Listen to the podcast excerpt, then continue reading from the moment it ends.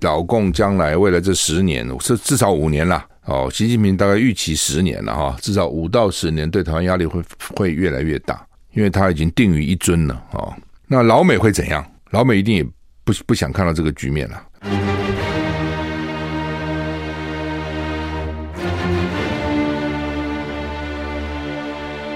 赵少康时间，吃喝玩乐骂，和我一起快意人生。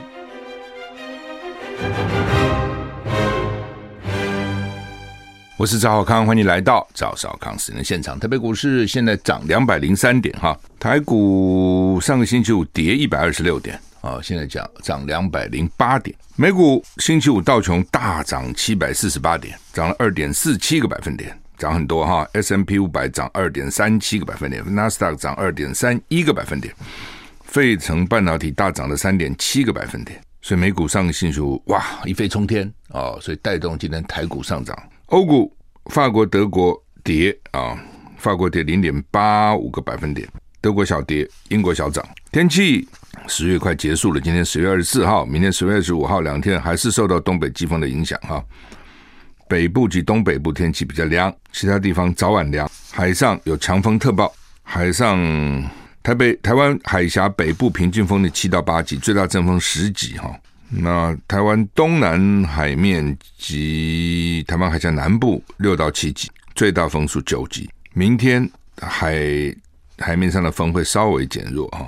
温度北北基今天二十到二十三度，其实不高哈。降雨几率零到十，也不会下。桃竹苗二十到二十四度，中彰投二十二到二十八度，降雨几率是零。云嘉南二到二十九度，降雨几率零到二十。高屏二十到三十度，降雨几率百分之三十。宜兰二十到二十二度，花莲二十二到二十四度，降雨几率都是百分之十。台东二十三到二十五度，降雨几率百分之二十。外岛十九到二十五度，降雨几率零啊。呃，南部还是高了哈，都是二八九三十度，但是北部就低了啊，最高只有二三二四啊。东部也是哈，东部整个东部都不高啊，连甚至连台东今天最高也不过就是二十五度，澎湖最高也就二十五度哈，所以看起来慢慢慢慢入秋要转冬了哈。的确了哈，因为我周末在南部，觉得像昨天在台南嘛哈，就是天气很好，也不下啊。北部就阴雨绵绵啊，所以台湾就这么小个地方，全长不过四百公里哦，温度就有这么大的变化啊。好，那么周末又会降雨哈。气象局说，今天二十四号受到东北季风的影响呢，刚刚讲过哈，那北部、东北部温度比较低了哈，降雨今天的水汽比昨天趋缓啊。很多地方可以看到阳光啊。吴德荣说呢，今天起到礼拜四四天，一二三四四天天气稳定。今天跟明天两天冷空气比较强啊。礼拜三、礼拜四冷空气逐渐减弱哦，白天的气温回升。那另外呢，菲律宾东方还没有热带扰动发展，所以不确定性很大啊。到底会怎样？不知道啊，会不会有台风？唔知啊，反正就是天有不测风云了哈。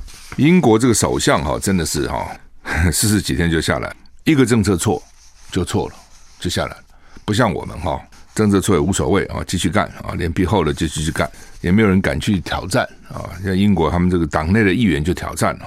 江省宣布，为了保守党的团结，他将退出保守党党魁的竞争。所以前财政大臣苏纳克已经宣布参选。如果提名截止前只有苏纳克达到一百个人的提名门槛，苏纳克就会自动成为党魁。英国前首相江森发表声明，虽然认为自己有能力在二零二四大选时再次让执政的保守党胜选，不过他为了党的团结，决定退出保守党党魁之争。江省宣布自己获得一百零二个保守党下议院议员的支持，他也认为自己很可能在保守党员的选举中胜出。但是呢，他现在觉得这不是正确的做法。他说，除非你在国会有团结的政党，否则没有办法有效的执政。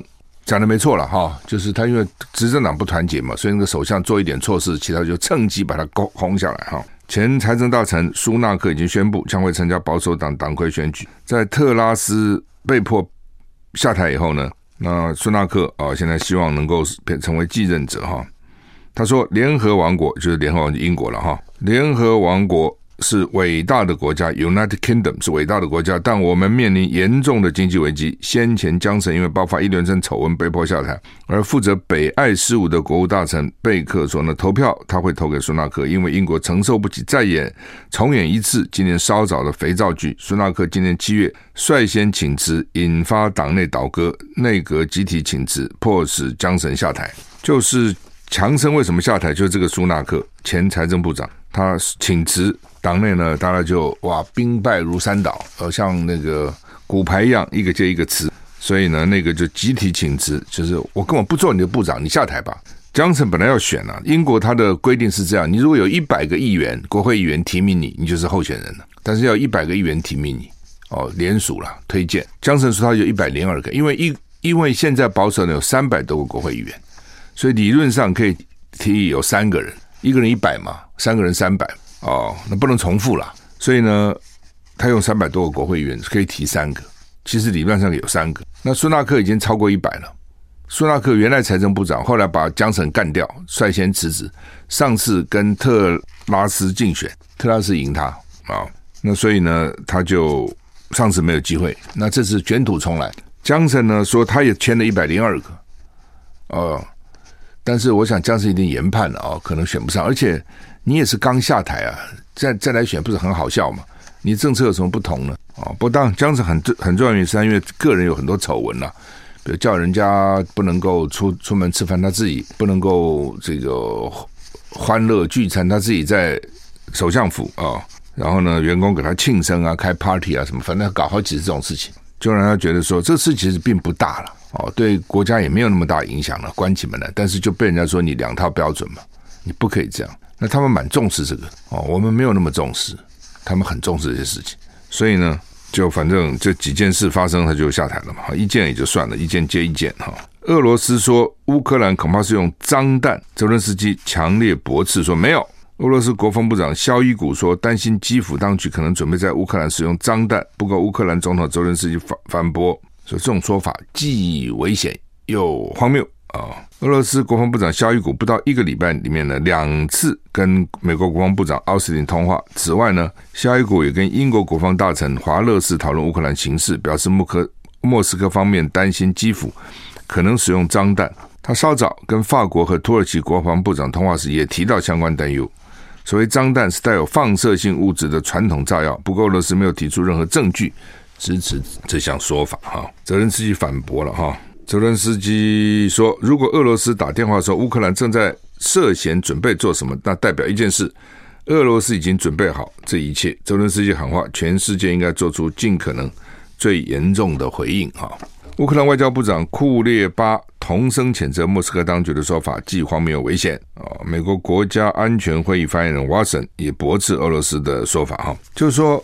俄罗斯为什么到处去讲哈？所以啊，他用脏弹，要脏弹哈。脏弹不是核子弹，但是有放射性物质的传统炸药。所以你看，这个人很坏哦。有些国家可能没有核子弹，但他把传统的这个炸药给他不知道怎么弄，让它有放射性，然后一起照射放射性物质的，反正还有放射性。那你打出去以后呢，虽然不是核子弹，但是呢，也会让人受到这种放射线的伤害。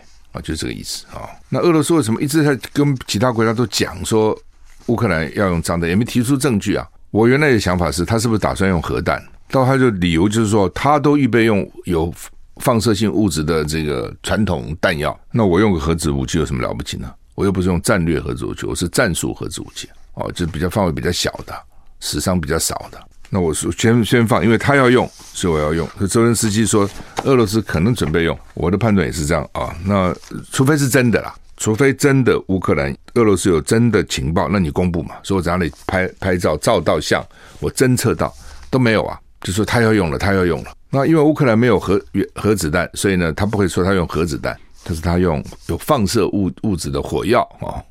他也有，虽然呢，他没有核弹，但是五十步百步哦，他也有有放射物质的东西，意思是这样哈。哎，反正老最最最后就声明生灵涂炭了，倒霉的真的是老百姓。你看打到现在二月打到现在，打打了八个月啊，哦八个多月哈，到现在没有停止的迹象，老百姓多苦啊哦。然后他现在去炸电厂，俄罗斯，所以呢又经常停电了，之前没停电啊，而且要冬天了，你你说这好不好过那个日子？好。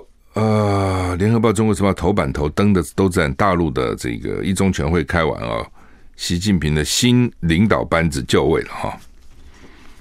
大陆很特别了，就是他有一些以前所谓的传统，哦，比如几十岁以上、几十岁以下、几上几下，啊，然后呢，这个多少个党代表选出多少个中央委员，然后中央委员里面呢，再选出这个政治局委员。好，政治局委员再选出政治局常委。I like 103, I like radio。我是赵少康，欢迎欢迎回到赵少康时间的现场。台北股市涨一百四十四点，开盘涨了两百点哈，慢慢下来一点哈，几乎个股都在涨哈，每个个股我看也都在涨，好像好像没有什么哦，有中华电跌，国泰啊，那是中国 A 五十，兆丰金跌，群创跌，不基本上。基本上都是台湾大跌哈，台化跌，不基本上大概都涨哈。台积电涨两块五，涨到三百九十二块哈。联发科涨比较多，涨了将近五趴，涨了二十八块啊。联电涨三点三趴，力旺涨七趴，怎么涨那么多？好，那么个股基本基本上都涨哈。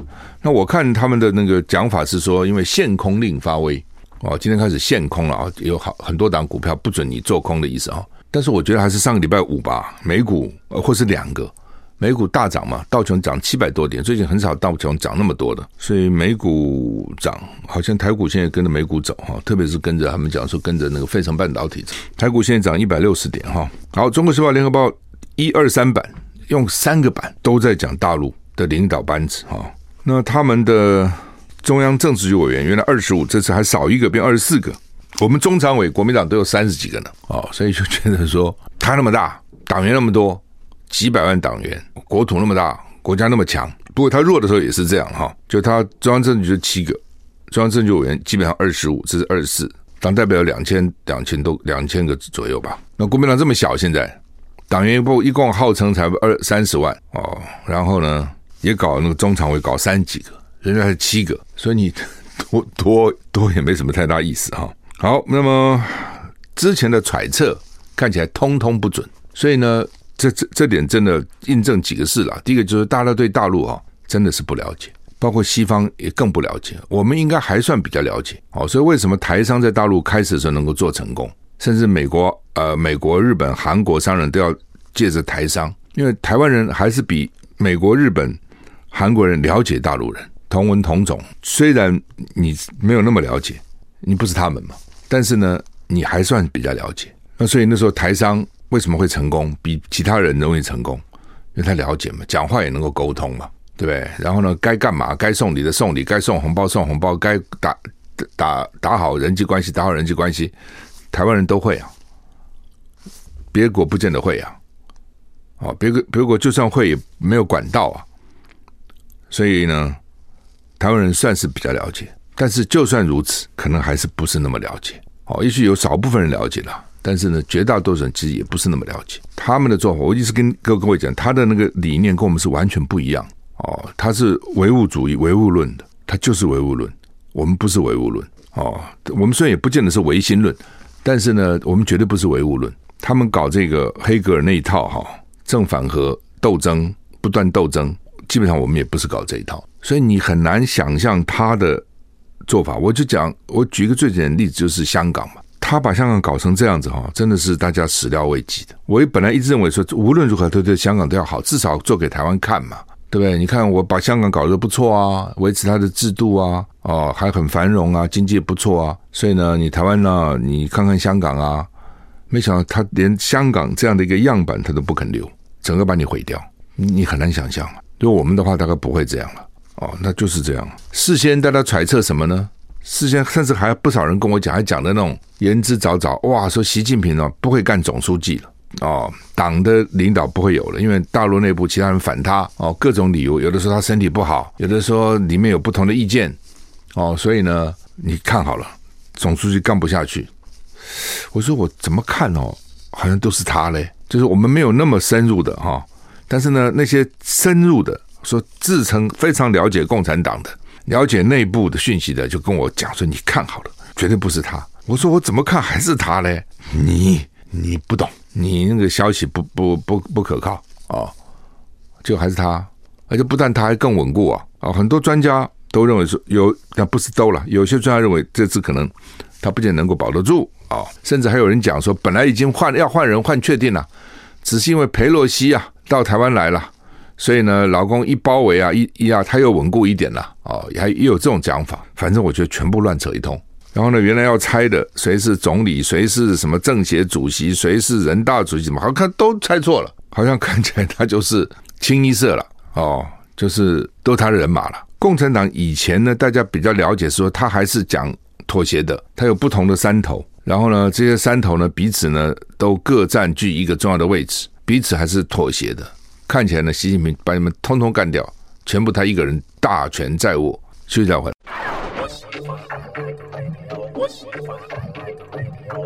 我是赵少康，欢迎回到赵少康时的现场。台北股市现在涨一百五十五点哈，刚讲哈，现在看起来清一色啊，习近平呢一人独大哈，那挑挑的这个现在等于是七个人了哈，加上他啊，呃，看起来就一统江湖了哈，好还是不好很难讲。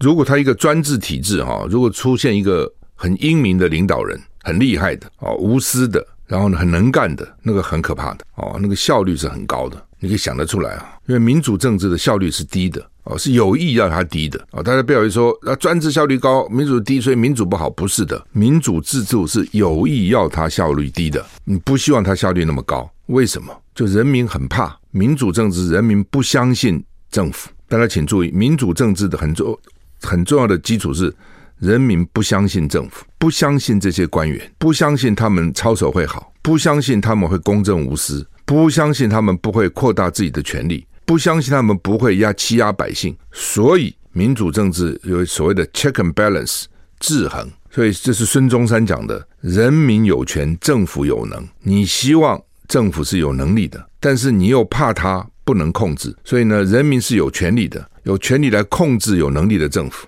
啊，免得这个政府做大了，免得这个政府回来出来咬人，免得这个政政府出回头来。来欺压老百姓，因为人类从过去几千年的历史知道，政府的权力大到最后就会回过头来反噬咬老百姓。哦，这是人从痛苦的经验里面得到的。所以，为什么对有权力的人对政府要保持警戒？道理就是这个地方。所以，为什么我们说除了行政、立法、司法，还有媒体的第四权要监督执政党？道理在这个地方。哦，那台湾全部乱了套了，全部反了，那另外一回事情。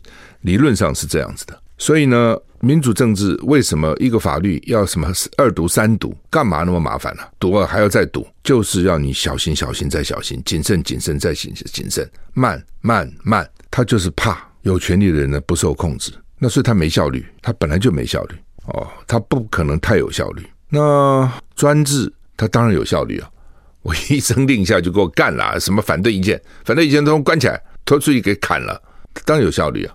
那问题只是怕。那你怎么知道我这个制度专制选出来一定是一个明明君呢？自古你看，你告诉我，皇帝够专制了吧？几千年的帝制，你告诉我有几出了几个明君？好像很有限呐、你能讲出来也没几个、啊，对不对？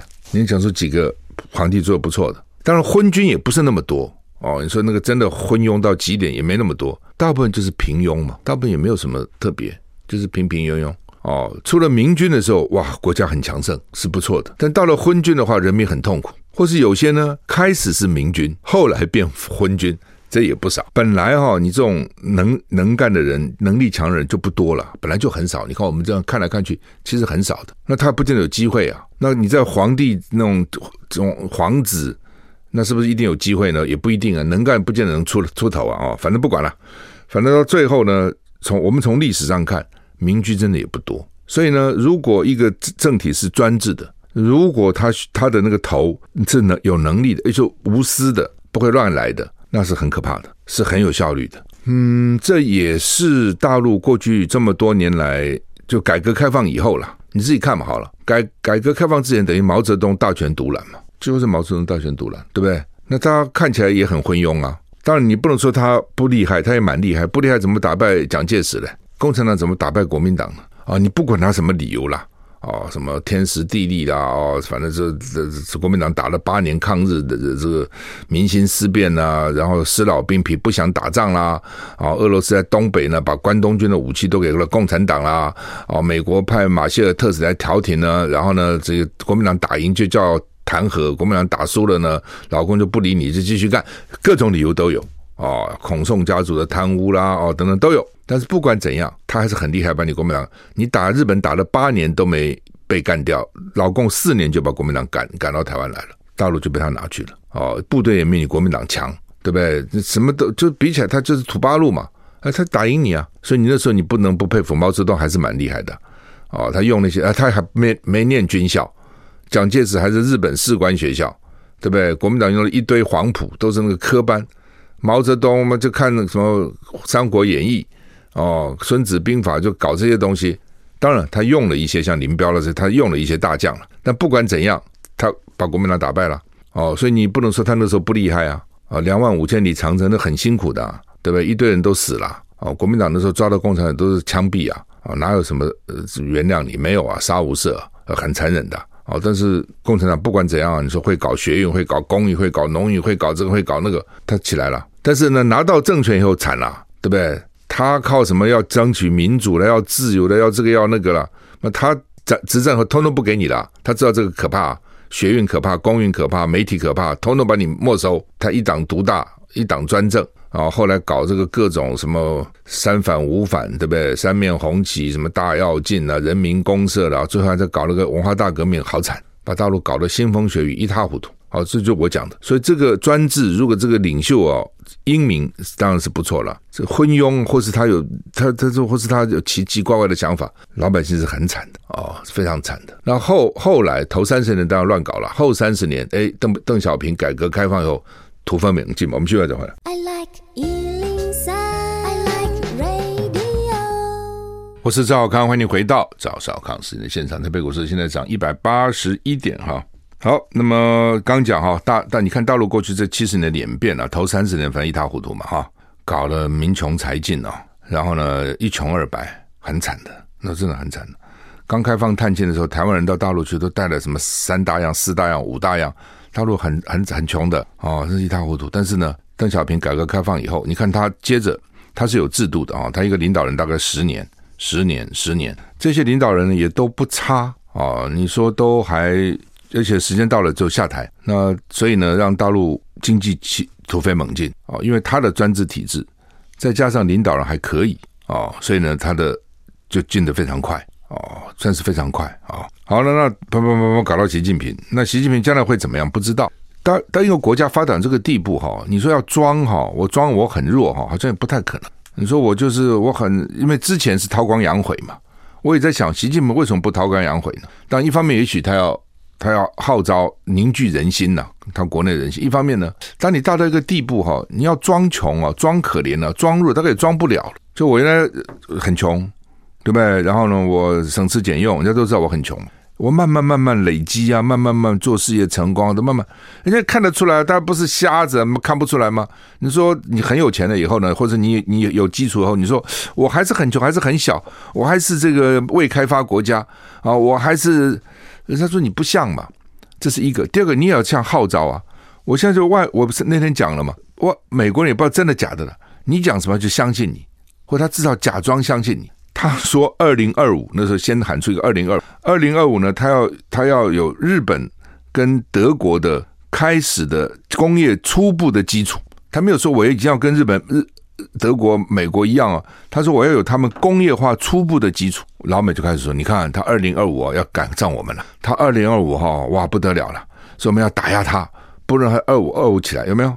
记得吗？好，然后呢，这个二零三五他要干嘛干嘛？来，老美又讲了，二零三五哇，他这个要现代化了啊，不得了了，我们现在就要压制他。然后他说呢，跟部队讲说，二零二七哈要有。这个打台湾的实力你要准备好，然后呢，现在老美就讲二零二七他就要打台湾了，所以有几个日子：二零二五、二零三五、二零二七啊。那他一方面可能就是说，他就是对内你也要号召嘛，说我不能啊，我中华民族要伟大复兴啊，我一定要团结啊。我一方面是巩固他的权利了，哦，那那他怎么巩固他的权利呢？一定要团结嘛。那现在用什么来巩固呢？民族主义最好，大家都在用啊，不是只有他，对不对？所以有时候呢，大陆说啊，你这个蔡英文，你民进党搞这个台湾民族主义，是抗中保台，这是台湾民族主义。但从另外一个角度，你共产党有没有检讨一下，你搞的不是也是中华民族主义吗？你看，包括昨天他们的目标都是中华民族伟大复兴，那不就那就民族主义嘛，对不对？不怕不不怕什么这个不怕这个不怕那个啊。那然后呢？不怕鬼啊、不怕什么？然后不怕鸭。你看他最后不怕鸭，不呃不不信邪，不怕鬼，不怕鸭，不信邪不怕鬼。我们先听很多次的，不怕鸭什么鸭？就是被西方列强压着我们，还是民族主义啊？那说美国不搞这个东西吗？他也搞啊，对，他只是不是民族主义，因为美国民族太多了啦。哦，这个族那个族嘛，这个他是移移民也很多，他就搞一个大美国主义嘛，就美国不准别人超越嘛。他还是某种程度的这个民族主义啊，只是美国主义啊，哦，所以基本上都在搞啊。日本不搞吗？没有大和主义吗？没有吗？哦，所以那个是最最容易凝聚民心的，最能够对外面抵抗的，就是民族主义。大家都在搞这东西，欧洲不搞吗？对不对？为什么反对移民啊？什么也是民族主义啊？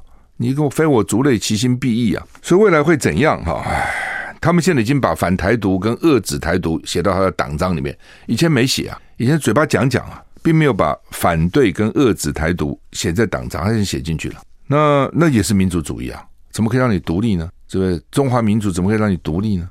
所以未来两岸会怎样？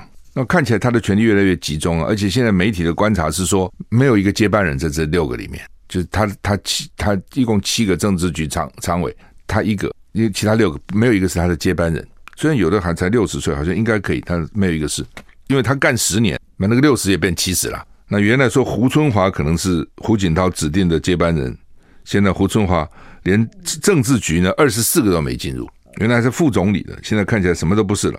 就是有机会可能取代他的，通通干掉没有？那看起来他可能还想再干，这五年完了还想再干五年，再干十年。好了，那这样的话对台湾来讲压力很大哦。因为以前里面可能还有什么主和派啦、主战派啦、鹰派啦、鸽派啦，有不同的意见呢，大家协调一下。现在没什么好协调了，我说干就干了。我军委会里面有几个还都是从福建出身的，说是因为对台湾了解哦，福建嘛跟台湾很近嘛，啊，那是干嘛？要打吗？所以呢，中华民族伟大复兴到底包括什么？台湾面临的压力，我认为是会越来越大的。当他权力越来越集中，如果他真的好好干，哦，譬如说输摊输到底。哦，当时当肃贪有人说他故意去整江泽民的这个这个势力了，也许是，也许不是了。但是老百姓觉得好啊，肃贪有什么不好呢？如果他肃贪肃到，然后呢，经济真的好好的发展，哦，等等哈，那未来十年还真的搞不好真的达到他讲的中华民族伟大复兴哦，中国真的会越来往前走。那你台湾怎样？如果台湾这边还乱糟糟的，你闹我，我闹你，这边原地打转，反正是把自己搞搞一塌糊涂，你怎么比呢？你你两岸你怎么比他？你怎么跟他比嘛？这是一个，第二个，你受到压力会越来越大，特别在军事方面。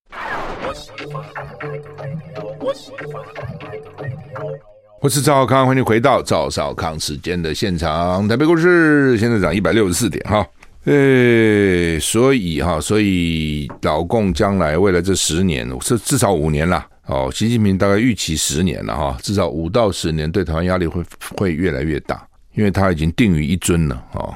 那老美会怎样？老美一定也不不想看到这个局面了。美国也是很没效率的国家，你自己看美国每天乱成这样子，美国会有效率吗？没有啊！你看英国搞成什么样子了？哦，所以呢，老美会怎样？哦，那台湾老美会不会更加拉台湾去对抗中国，去闹他嘛？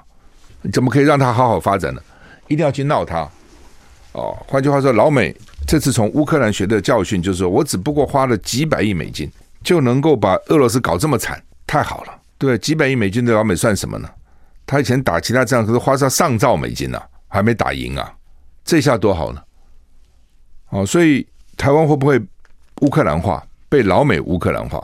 这台湾自己要知道的哦。那你蔡英文民进党，他又自甘作为美国的棋子嘛？哦，因为这样对他的政权是有利的。他就靠这个啊，虽然说大家说这次选举啊，抗中保台啊，好像效果降低，还是有一定的效果。而且因为这是地方选举嘛，哦，等到二零二四总统选举的时候，可能又又拿这招来用了。而且大陆越来越强啊，当大陆越越来越强的时候呢，你台湾的反弹也会越来越强。大陆对台湾的压力会越来越大，那你台湾的反压力也会越来越大，必然如此嘛。加上老美这边煽风点火，对不对？那你说老美很坏，你是老美，你也是这样子啊？你认为你是老美，你会对对台湾比较好吗？你会吗？你干嘛直接就跟老共冲突呢？不必嘛，对不对？你就台湾去就好了嘛，台湾去闹就好了嘛。哦，台湾乌克兰化，最好把老共也搞进来。对，老老美已经看得出来，你习近平如果再给你五年到十年，以大陆以这种所谓专制的效率，再加上习近平如果能力还可以哦，然后呢又自己不没有，就是说还去树摊啊什么，把这个政治搞清明一点，他会越来越强嘛？他必然会越来越强嘛？他自己也说了，习近平自己也说说中国开放的大门会越来越大，换句话说，他也并没有也也并没有关门自己搞啊。哦，所以他不是也讲吗？中国发展离不开世界，世界发展也需要中国，所以他没有要单独搞啊，他是想国际化、全球化。那在这种情况之下，美国要怎么办？美国最好叫你台湾去闹、去闹、去闹哦，去闹他。所以呢，这是台湾自己要警觉的。其实啊、哦，你看，比如这次他把反对跟遏制台独写入他的党章，那你蔡英文，你只要宣布说我不会搞台独嘛，我台湾不独立，我没有追求独立，我也不会独立，你就化解了。他不肯讲啊，对不对？就说你干嘛呢？你你干嘛写到党章？我没有要独立啊，我没有要独立啊，我也没有跑掉啊，我也没有靠美国搞独立啊。我有说我要独立吗？我没说啊。那你干嘛对着我嘞？你干嘛要打我嘞？哦，你独立才打啊，我没有要独立啊。但是蔡英文这样讲，至少表面上可以化解相当大的压力。但他不要这样讲，他不要这样讲。所以两岸的问题哦，这个。如果二零二四民进党继续当当选，继续执政啊，两岸真的是很危险啊，真的是非常非常危险，一触即发。而且你你跟他比起来，你太小了嘛，这没有办法嘛，他就是很大，就是很小嘛。我今天问你嘛，如果加拿大要跟美国打，你以为加拿大会打赢吗？你以为会赢吗？不会嘛，对不对？墨西哥如果要跟美国打，会赢吗？也不会嘛。他们我举这个为什么举？他在美国旁边嘛。一个是上面，一个在下面。那你说是因为加拿大很弱吗？不是嘛？加拿大权势也不错，但是问题是你跟美国比，你差很远了，这没有办法嘛。哦，墨西哥在南美、中南美还算不错啊，但是跟美国怎么比呢？你就很难比嘛。哦，就算全世界都是支持你，那也把你自己打烂而已嘛。他其实就是这样子嘛。哦，所以看到习近平这个新的领导班子哈、看起来呢，他们定于一尊，而且呢，看起来呢，这个意志集中、力量集中，就是他。当然也很奇怪，理论上呢，大陆有其他的不同的声音都出不来吗？都没有办法反对吗？哎，好像就是没办法哈。所以这点也看得他蛮厉害的。所以马英九讲话了，马英九说，民进党提这个抗中保台，让两岸关系更差。好，民进党，民进党不只是抗中保台，民进党最大的问题是，他没有改改变他台独的一个本质或目标，只是说现在他做不到，他不讲，但他呢没放弃。事实上，支持民进党人也知道。说现在没办法，所以我们原谅你，但是我们没放弃。那你那边谈中华民族伟大复兴，对不对？他这边谈台湾民族、台湾民族主义，对不对？我也要啊站起来啊，要跟你对抗啊！至少在选举的时候，这是能够刺激他支持者的这种情绪的。好，那么当然也有人讲了哈，说这个涉台的官员通通干掉了哈，就是说跟台湾有关的国台办的什么。对，从习近平角度一定想说，你国台办搞半天，你到底搞个什么东西？怎么把台湾搞成越搞越这样子呢？哦，你们到底了不了解台湾呢？到底怎么回事呢？有可能了哦，所以这些人台办这些人哈，看起来都都被干掉了。但是习近平自己在福建做了十七年了，而且我据台商跟我讲，那个时候很多台商还跟他蛮熟的，他在福建福建的时候，所以说他不了解台湾吗？不了解台商。我觉得不会，我觉得还是了解，否则在福建搞了十七年哦。但是基本上是这样的，就是说了解是一回事，认识是一回事。那拜登跟习近平关系不好嘛，也很好啊，对不对？习近平还在美国，还住在美国老百姓家，还住了一些时间呢、所以老美认为他也很了解美国，至少比其他人。